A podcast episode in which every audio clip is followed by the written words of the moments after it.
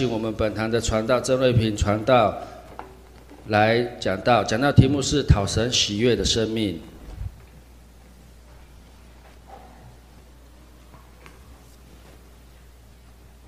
各位亲爱的家人，各位亲爱的弟兄姐妹，大家早安，大家平安。很开心我们再一次来到神的殿中，一起来敬拜他，一起来赞美他。透过早上我们的敬拜，我们要一起再一次要来思考神的话语。盼望今天早上神的话语带给我们每一个人真实生命当中的帮助。在我们开始今天的讲道之前，跟你左右两边的人说：愿神大大赐福给你。我们一起来做一个祷告。我们在天上的父，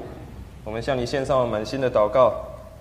当我们来到你的宝座前时，真心诚意敬拜赞美的时候，主啊，求你这个时候就悦纳我们的敬拜，悦纳我们的祷告。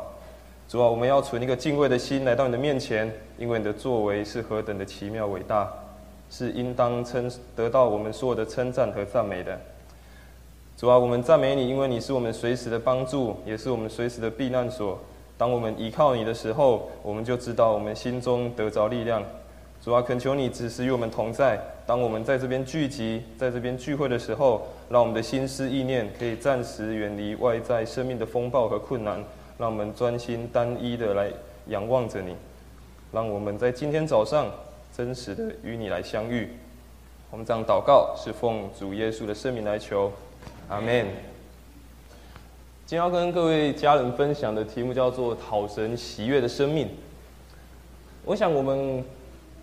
看到这个题目的时候，我们会很快的可以想到一些东西。我们怎样可以讨上帝的喜悦？我们可以透过我们的敬拜，透过我们的奉献，透过我们生命当中所做的见证，透过我们所行的一切，我们可以来讨神的喜悦。事实上，讨神的喜悦好像很常在教会可以听到。然后我们好像很常可以听到一些方式，但是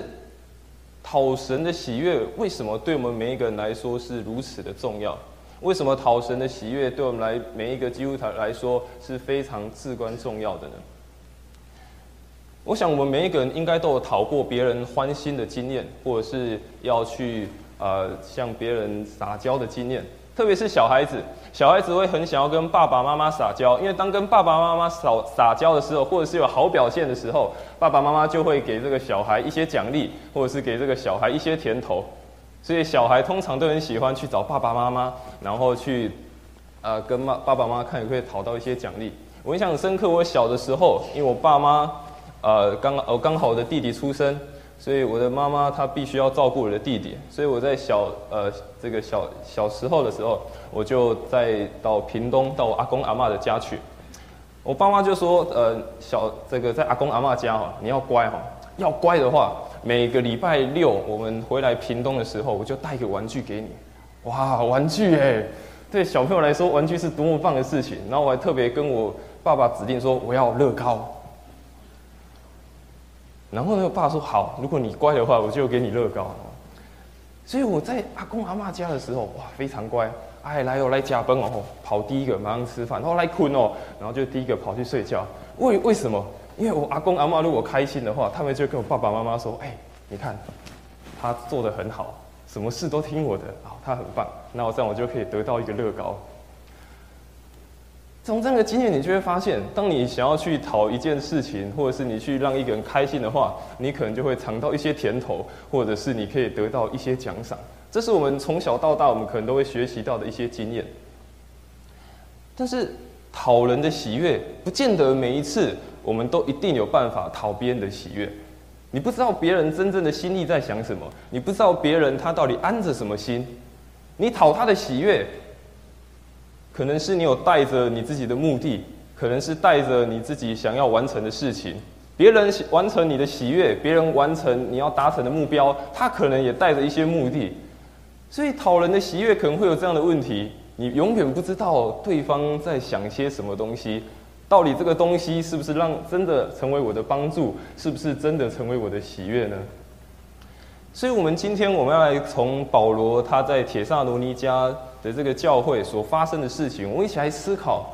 保罗这个这个人，保罗这个使徒，经历了这个耶稣在他生命那么大的转变之后，他发现他过去是一个追捕基督徒，然后让这些呃让这些人感到喜悦，说哦保罗做的很好，他四处去搜捕基督徒，讨人的喜悦。但是我们来看他如何转变成一个讨神喜悦的生命。我们今天所看的《铁萨罗尼迦前书》，事实上是保罗第二次他在旅行布道的时候，他所建立起的教会。当你看到《使徒行传》第十六章，看到第十七章的时候，你就会发现，保罗他经过到菲利比去传福音，结果到菲利比去传福音的时候，他被关到监牢里面去。他跟他的伙伴希拉在那个监牢里大声的唱歌赞美神，监狱就打开了，他们就得以出来，得以从上帝的拯救当中脱离那个困境。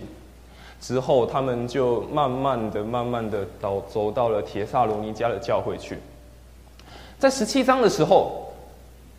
保罗跟希拉他们到了铁萨罗尼家。经文说，在那边有犹太人的会堂，而且他们做一件事情，他照他素常的规矩去，而且是一连三个安息日。这三个安息日呢，是保罗在那边跟他们辩论，保罗在在那边跟他们讲解圣经，讲解耶稣基督。后来有些人听见了。听见了保罗在说的这个耶稣是一个又真又活的神，后来有人相信了。经文说，有些是虔诚的希利尼人，有些是尊贵的妇女。后来有一些人嫉妒了，有一些犹太人看见保罗在那边传福音，他们就嫉妒了，说：哇，这个保罗来到我们犹太的会堂来这边传福音，把我们的人全部都抢走了，他们都跑去信耶稣了。后来这些人。他们就去这个市这个市集上去街道上找了很多的人，来到了一个叫耶孙的家啊，因为保罗在耶孙的家聚会，他们就说要把保罗要把希拉要带到百姓那里，然后呢要把他们带到这个官他们的长官那里去。后来找不到保罗，找不到希拉。这些人，他们就把耶稣跟他的一些弟兄拉到官府去了。后来，又有这些告密的犹太人，他们跑去跟这边的官长说：“哎，他们有另外一个王耶稣。当时的统治是罗马人，罗马的皇帝是非常崇高的一个地位。他们说：哎，还有另外一个王叫做耶稣。”所以，当这个地方的官长铁萨罗尼家地方的官长听到这样的事情的时候，哇，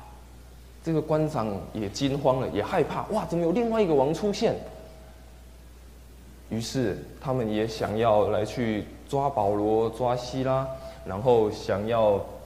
让他们不继续在那个地方传福音。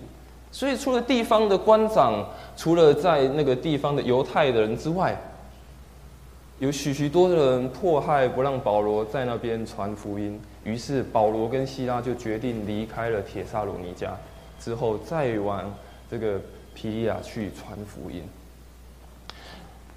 所以保罗花了三个礼拜的时间建立起了铁萨罗尼迦教会，但是又在很短的时间内被赶离了铁萨罗尼迦教会。在这样的过程当中。保罗经历到了非常多的事情，从原本带着一颗信心，带着上帝给他的呼召，到了铁萨罗尼家去，但没想到怎么这么快就被赶走了？怎么那么快就遇到那么的大的挑战，就被赶离开，必须要到下个地方去传福音。所以，当保罗到了下一个地方去的时候，他写了一封信给铁萨罗尼家教会，为了要鼓励他们，为了要兼顾他们。所以，我们今天一起来看保罗他所写的这个《铁萨罗尼迦前书》的二章一到八节，保罗如何鼓励铁萨罗尼迦教会，也让我们一起来看保罗如何用他的生命做出见证，如何做出一个讨神喜悦的生命。第一个，我们来看，给我们很棒的学习是，这个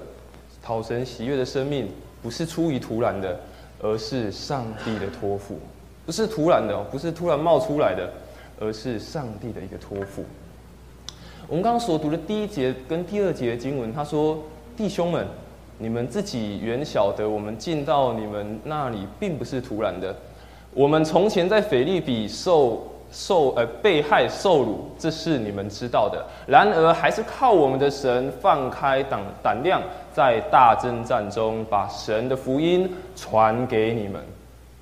保罗在信的一开始，呃，在第二章的一开始，告诉铁萨罗尼家的这些弟兄姐妹们，告诉他们说：我们知道，我们到你那里不是枉然的。枉然在原本的意思是白费功夫，叫做达不到目标。保罗说：“我到你们那个地方，不是白费功夫，不是枉然的，不是啊台语功没才刚，不是毫无果效的。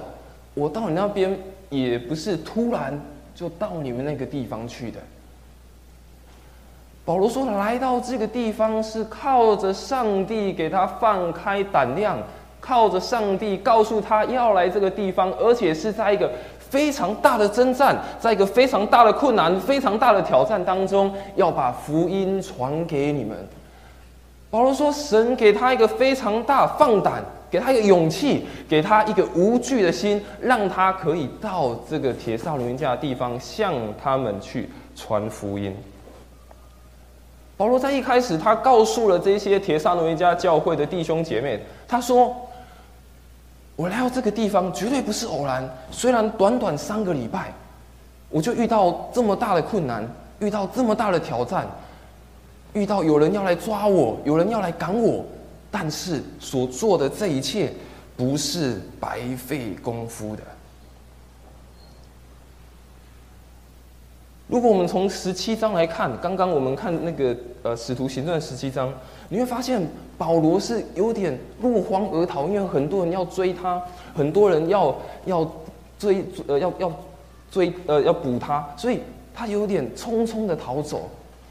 所以对当时的这个铁砂奴音家教会人来讲，或是当地人来讲，可能会觉得：哎，保罗，你是不是一个很胆小的人？你是不是觉得来这个地方哦，三个礼拜够了啊，我就可以离开了？所以保罗在这个地方，他也对自己做出了一个辩解。他说：“不是，我来到这个地方不是一个偶然，绝对不是没有目标，绝对不是目没有目的的。我来到这个地方是上帝给我的呼召，而且是上帝要我来放胆，上帝要我无惧的来这边告诉你们有关于他的好消息的。”所以保罗很清楚知道，他所做的一切不是突然的，他所经历到的这一切苦难，经历到这一切教会被建造起来，不是突然的，不是没有果效的，不是枉然的，也不是突然间上帝就说啊，这个这个突然间就说上帝就说啊，你就去做这间教会，然后跟他说啊，你要马上离开。保罗知道这一切都是上帝所计划好的。保罗没有说：“我来到这个地方，我也不知道我会怎么来到这个地方。上帝怎么叫我来到这个地方？好像我什么事情都没有做到，我好像才来才来几周而已，还没好好开始建立教会，还没有在当地好好的服侍，我就被赶离开了。”保罗没有这样子说。保罗说：“我知道上帝把我放在这个地方，哪怕是短短的一天，哪怕是短短的几个礼拜。”保罗都知道这不是突然的，亲爱的家人，当我们在每一天的生活当中，我们每一天所经历到的事情，都不是突然的，都不是毫无果效的，都不是毫无益处的，都不是没有目的的。当我们被放在这个世上，你被放在你的家庭，被放在你的职场，被放在你的学校，被放在你的朋友当中。都是有特别的目的跟特别的意义，并不是突然，并不是说毫无果效的。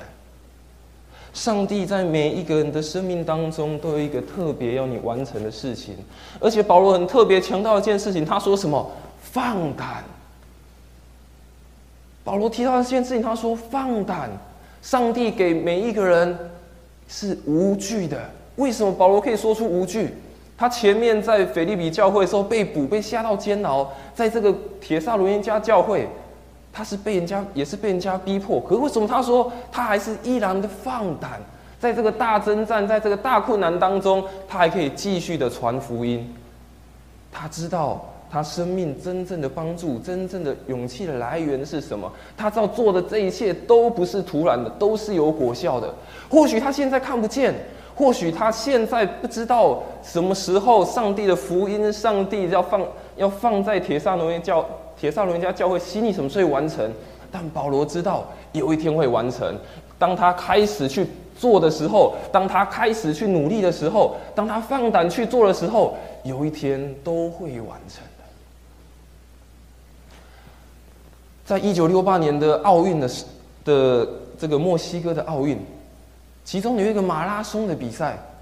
在当中有一个来自于非洲的选手，来自于非洲坦桑尼亚这个国家的选手，他的名字叫做阿赫瓦利。当他开始去参加这个马拉松比赛的时候，当他当时有七十五个选手一起在参加比赛，比赛开始了，全部人一起朝着起点跑出去，然后要迎向那个终点线。结果经过了一段时间，第一名伊索比亚的选手回来了，第二名、第三名也都回来了。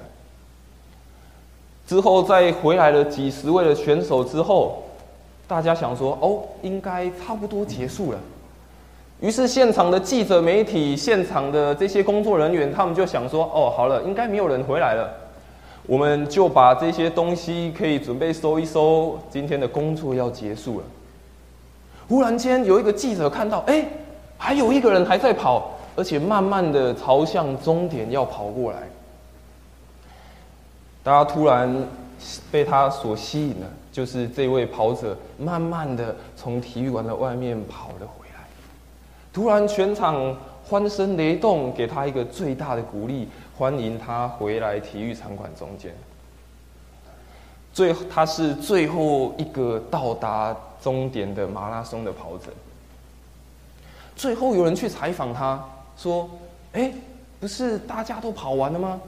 大家不是都已经准备要收了？你怎么还在后面慢慢的跑？”后来去采访这位跑者的时候，他说他刚起跑五公里的时候他就跌倒了，然后继续跑的时候发现脚不太行。你看这个照片，他脚后来是有绑着这个呃这个绷带的。他说他跑五公里之后跌倒受伤就跑不太动了，但是他说，人人家问他说啊你受那么重的伤，忍着这么痛，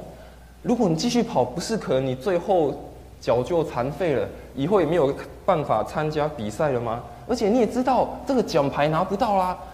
你为什么还要这么努力的去跑？但是这个跑者他说：“他说我的国家辛辛苦苦的把我培养，辛辛苦苦的把我送到这么远的地方来比赛。他说我来这个地方不是为了要开始比赛。”我来这个地方是要完成比赛，是要来努力的，在每一个时刻好好的跑步。我想，如果我们相信耶稣给我们的托付，相信耶稣给我们每一个人要去放胆完成的事情，我们知道那个不是突然的。或许过程当中会有遇到困难、遇到挑战、遇到跌倒。但是，如果我们像这个运动员一样，他不是为了开始比赛而已，他是为了要完成比赛。他就算脚受伤，他依然放胆的去跑步。他知道这个他的国家培养他，送他到这么远的地方，不是一个突然。他知道他从小练习跑步，绝对不是一个偶然。他知道他来到这个地方，不是要开始一个比赛而已。而是要努力去完成一个比赛，而且他在奔跑的过程中也得到那个满足和喜悦。所以保罗在提摩太后书，他也告诉提摩太，他说：“那美好的仗我已经打过了，当跑的路我已经跑尽了，所信的道我也已经守住了。”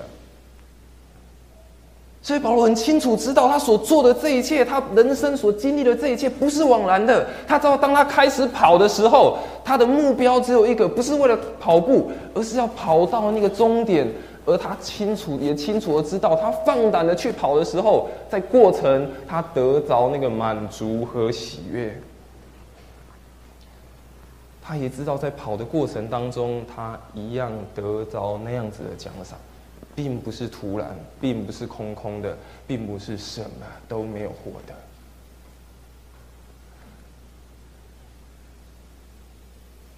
在韩国，我们知道韩国算是一个基督教相对兴盛的一个国家。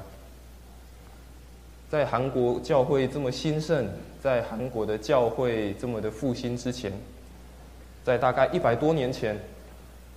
韩国经历了一个叫做平壤大复兴的运动，让整个韩国的教会开始慢慢的被建立起来，他们的基督徒开始被招聚起来。因为当时有一位叫做汤马斯牧师，这位汤马斯牧师在他年轻二十七岁的时候，他决定要到海外去宣教。而当时在一八八多年的时候，当时的韩国还是一个锁国，把自己的国家锁起来，不让外国可以通商的国家。而当时的韩国，他们认为外国人这些金发碧眼的人。来到他们的国家里面，是为了掠夺他们的资源，为了要来抢夺他们的财产，所以他们非常抗拒外国人。但这一位汤马斯牧师，他决定他要到韩国平壤的地方去传福音。当他的船开到平壤的里面，平壤的这个河边的时候，一群韩国的军人看见是一个外国的船，又看见船上是外国人。想当然，他们一定是想要让把这艘船驱逐出去。想当然，一定是要让船上的外国人赶快离开。但这个汤马斯牧师他决定，他不离开，他来这个地方，他是为了要传福音的。后来，这些韩国的士兵把他把这位汤马斯牧师从船上拉了下来，并且也结束了他年轻二十七岁的生命。当这位牧师在他结束他的生命之前，他做了一件事情，他把他所有带来的圣经全部撒向空中，全部撒向陆地，并且大喊大声的喊着说：“耶稣，耶稣！”然后就结束了他的生命。当时在岸边有一些人看见了这个景象，他们不敢不敢接近，但是当这些士兵离开的时候，有几个村民他们去捡了这个圣经。捡了这个汤马斯牧师所丢出来的，有一些居民当时他们把捡回去当做壁纸，他们觉得圣经的纸质还不错，当做壁纸就粘在墙壁上。有些人觉得蛮有趣的，就拿来翻阅。但是没想到，过了三十年之后，韩国的第一间教会就在那个地方被建立起来。也因着第一间教会被建立起来，慢慢的福音开始被传了出去。后来整个韩国经历了整个北韩平壤的大复兴，然后再慢慢的一直传到整个韩国去。当时这位年轻的汤马斯牧师，他一定没有想到，他到韩国去，还没有到韩国的土地上，他就结束了他年轻的生命。但是他所做的有突然吗？但他所做的有空空吗？他所做的并不突然，他所做的并不是没有果效。有时候我们只专注在眼前所看见的果效，觉得我们所做的是枉然。但保罗说，当我们放胆去做的时候，我们要看见上帝放在我们生命当中要成就更多的事情。所以保罗给我们一个很棒的提醒：，讨神喜悦的生命，不是看我们生命当中所认为觉得没有果效、枉然或是困苦的事情，而是我们学习要放胆，学习去接受上帝放在我们生命当中的那个委任，放在生命当中的那个呼召。所以《使徒行传》也说：“我不以信念为念，也不看为宝贵，只要完成我的路程，成就我从主耶稣所领受的职事，证明神恩惠的福音。”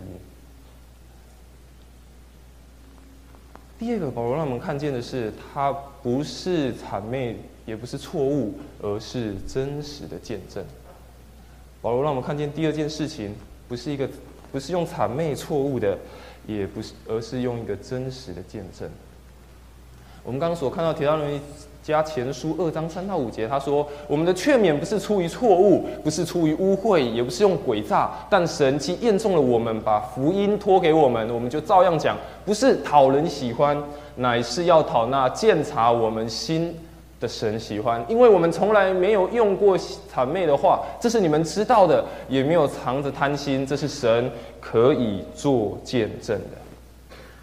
保罗说：“他所说的不是错的。”他所说的不是出于谄媚的要讨好他们，保罗所说的不是为了要给要出于诡诈，或者是要贪图他们什么事情。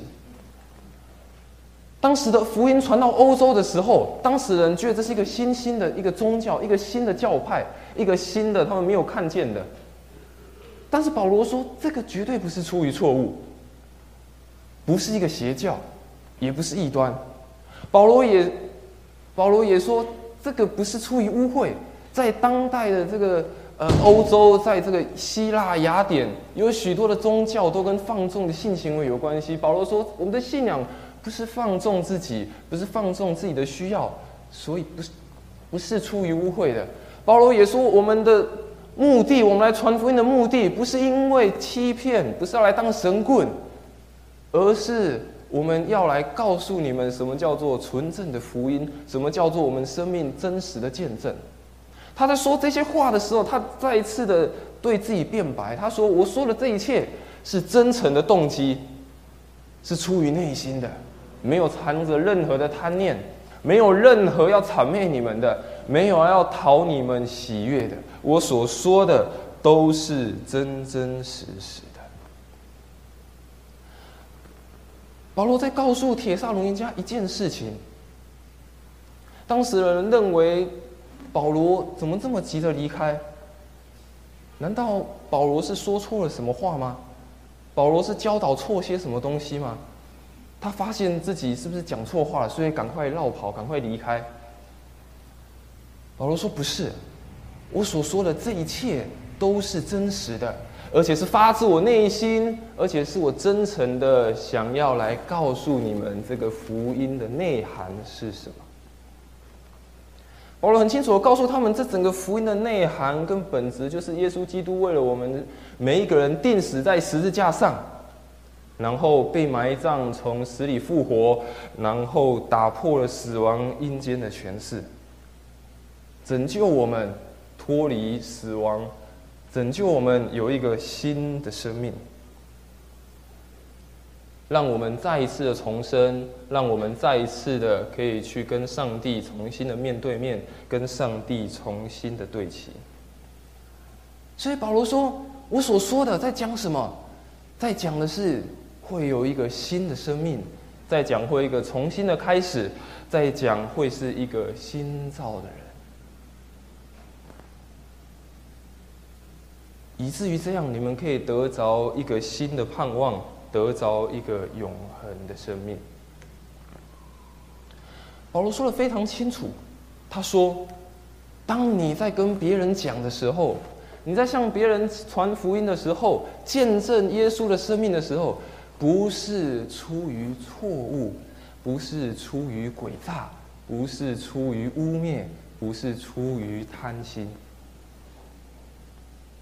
很多时候我们在想说，哎，传福音好像有点困难，不知道怎么跟别人传福音，不知道怎么跟别人讲耶稣基督是谁，不知道怎么跟别人讲耶稣基督的救恩是什么。一个很大的原因，有一个很大的问题在于，我们所做的，我们所行的，有没有跟耶稣基督的福音相称呢？当人们提出怀疑说：“保罗，你说了可能是不是错的？你所所做的可能会不会是错误的行为？”保罗说：“没有，我所做的是跟福音相称的。”所以，真正一个可以讨神喜悦的生命，在于我们的行事为人，在于我们所说的每一句话，在于我们在我们的家庭，在我们的工作职场，在我们所能接触到的环境当中。我们有没有行出那个相称的身份？如果没有的话，那我们所行的不就是出于错误了吗？那我们所行的不就是出于诡诈了吗？那我们所行的不就是出于污蔑了吗？保罗所说的这些，我不是要讨你们喜欢，我做这些行为，我在这边服侍你们，我在这边建立教会，我不是要讨你们的喜欢，说我有多大的能力，我有多棒的这个恩赐可以来服侍你们，我不是要让你们看见这件事情，我要让你们看见的是背后这个改变我生命的耶稣基督。所以保罗很清楚的提醒我们一件事情：当你的生命再一次被上被耶稣基督所救赎、被提升的时候，你要过一个相称的生活，是一个在上帝眼中看为义的生活。在箴言二十九章五节，他说：“惨灭邻舍的，就是设网罗绊他的脚。”我们常说基督徒在外要有好见证。但是我们可能也有听到更多基督徒没有好见证的事情。当如果行了一个好见证，行了一个好事，可能会被人家记住；但是做了一件坏事，做了一个错的事情，反而更容易被人家永远的记住。真言他说谄媚邻舍的，你也可以换个方式，欺骗邻舍的。或者是对邻舍不公义的，对邻舍没有善待邻舍的，就是设计网罗绊倒他的腿。如果我们的所作所行，我们的每一天的行为，我们每一天的焦点，是放置在一个错误的，而没有活出那个重生的生命的话，我们有可能会成为那个半跌别人腿的人。但以理书十一章三十二节，他也说：作恶违背圣约的人，他必用巧言勾引；唯独认识神的子民，必刚强神行事。他说：认识神的子民，认识神的人，才有办法用一个刚强的心，用一个正确的心态，用一个勇敢的心，用一个公正公义的心，去正确的去行事，说正确的话，去造就人，去鼓励人，去扶持人家起来。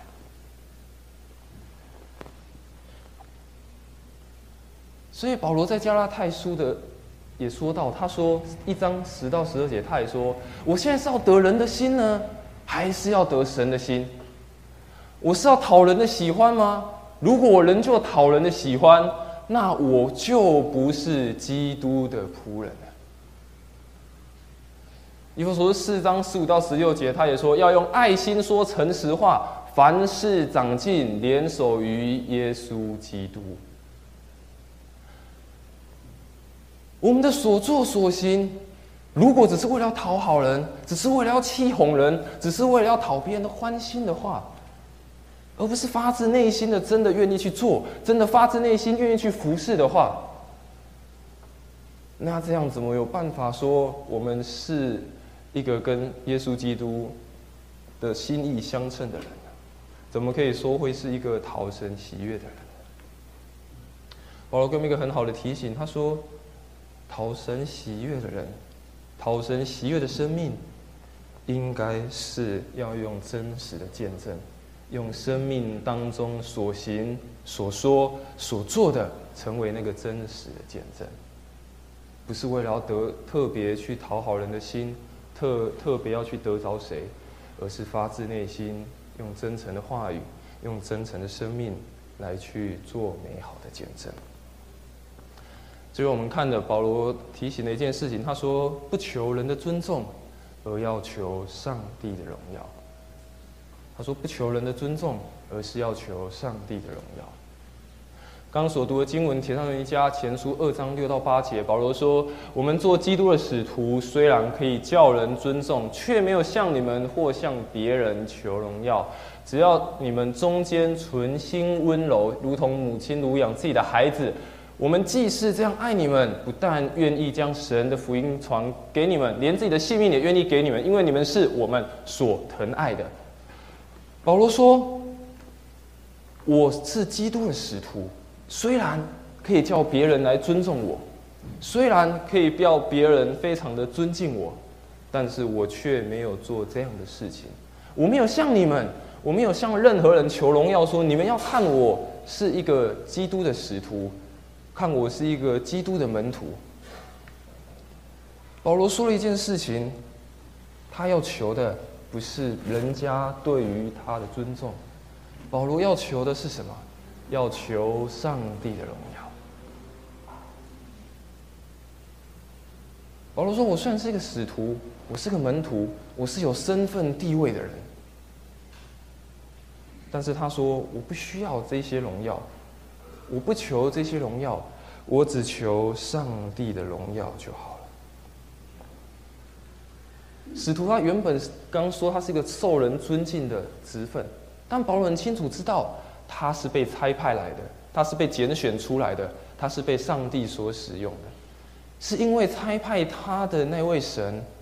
那位耶稣有尊荣，所以他才能被尊重。不是因为他自己的地位，不是因为他自己的能力，不是因为他自己的才干，所以人家要尊重他。所以保罗用什么样的心态来回应？他说：“我要用一个为父为母的心肠，我要付上自己生命的代价，我要用一个温柔谦卑的心。”就好像妈妈在乳养、在照顾自己的孩子一般。保罗很清楚知道一件事情，他知道他的所作、他的服饰，在那个地方，他所要得的尊重、所要得的荣耀，是要从上帝那得到的。他所做的，不是要让这些人来称赞他，不是要让这些人来赞美他，说保罗做的很好，三个礼拜就建造起一间教会。他们要保罗要做的事情，是要让人把荣耀都归给那位神。而保罗用什么样的心态回应？他说：“那我就像一个妈妈一样，谦卑的去服侍你们。”谦卑的去服侍你们。当我在服侍你们的时候，当我在像妈妈乳养你们的时候，喂养你们的时候，你们就会看见那个上帝的荣耀。所以保罗给我们一个很棒的提醒，他说：“我所做的任何事情，单单是为了我背后的那一位主。”他知道他所做的不是要讨任何人的欢心。不是讨任何人的赞美，他知道他所做的都是要归荣耀给他后面的那一位主。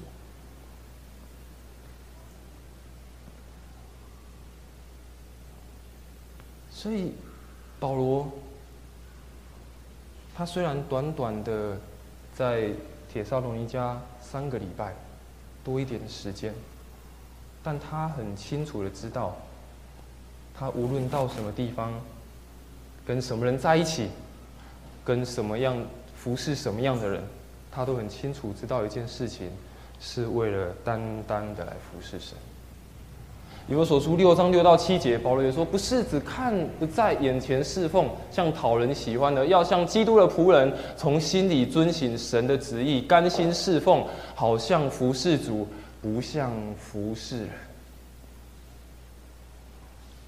有时候我们可能会想说，我们要做一些事情是要让别人看见的，让别人看见我的价值是什么，让别人看见我有多少的才干，让别人看见我是个有用的人。但是保罗说，所做的一切的事情，不管在你的服饰上，在你的生活上也是，所做的一切不是要讨人喜欢，而是要讨上帝的喜欢。你所做的事情不是因为你有多厉害。而是因为上帝给你这样的才能，你所要彰显的荣耀不是你的荣耀，而是要彰显出你背后的那一位上帝的荣耀，就像一个耶稣基督的仆人，遵行上帝的主的的旨意，服侍神，而不是特别的去服侍人。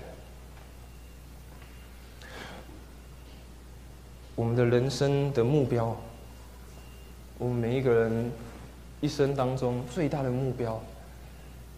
并不是要讨谁的喜悦，并不是要讨谁的欢心，或者是要从谁的身上讨到荣耀、讨到赞美。重要的是我们要讨上帝的喜悦。如果我们用正确的方式做，我们愿意像保罗一般，用这样子的心情去服侍，用这样的态度去做生命的见证，用这样的心智去放胆，用这样的心智知道所做的一切不是枉然的，我们就会发现。这样子的生命，这样子跟上跟耶稣基督这样近身的关系，才是真正讨他喜悦的。我一开始说，我们从小到大在学习如何讨别人的喜悦，一生从小到大我们都在讨说如何让别人欢心。但是那一切我们所讨的，我们所要求的，我们所要的，有一天都会过去，有一天都会不见。唯有在耶稣基督里面讨他喜悦的，在耶稣基督里面照他旨意所完全完成，在他旨意里面所成全的那一切，才是真正和上帝心意的，和上帝所要你所完成的。